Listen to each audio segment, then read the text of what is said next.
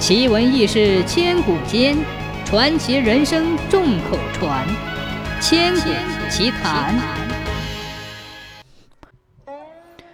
秦三世子婴继位不久，刘邦就进入关中。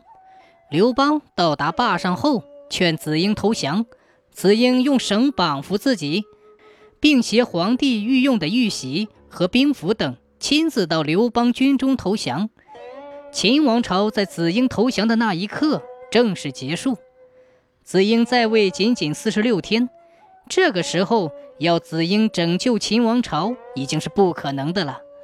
但是子婴还是干了件让后世所有傀儡皇帝汗颜的事，杀掉了推他坐上王位的赵高，并夷其三族。赵高曾是胡亥的老师，与李斯合谋篡改遗诏，立胡亥为帝。赐扶苏死，因此深得秦二世胡亥的宠爱。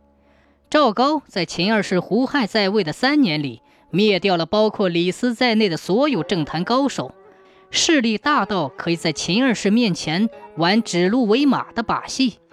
最后，当秦二世胡亥因各地反秦起义风起云涌而流露出对赵高不满的时候，赵高又发动了弑君政变。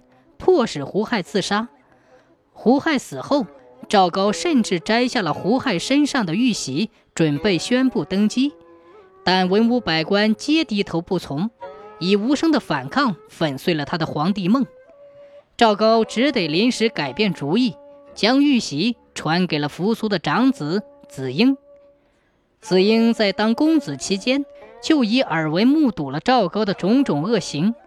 他被赵高推向王位，知道自己仍是一个傀儡而已。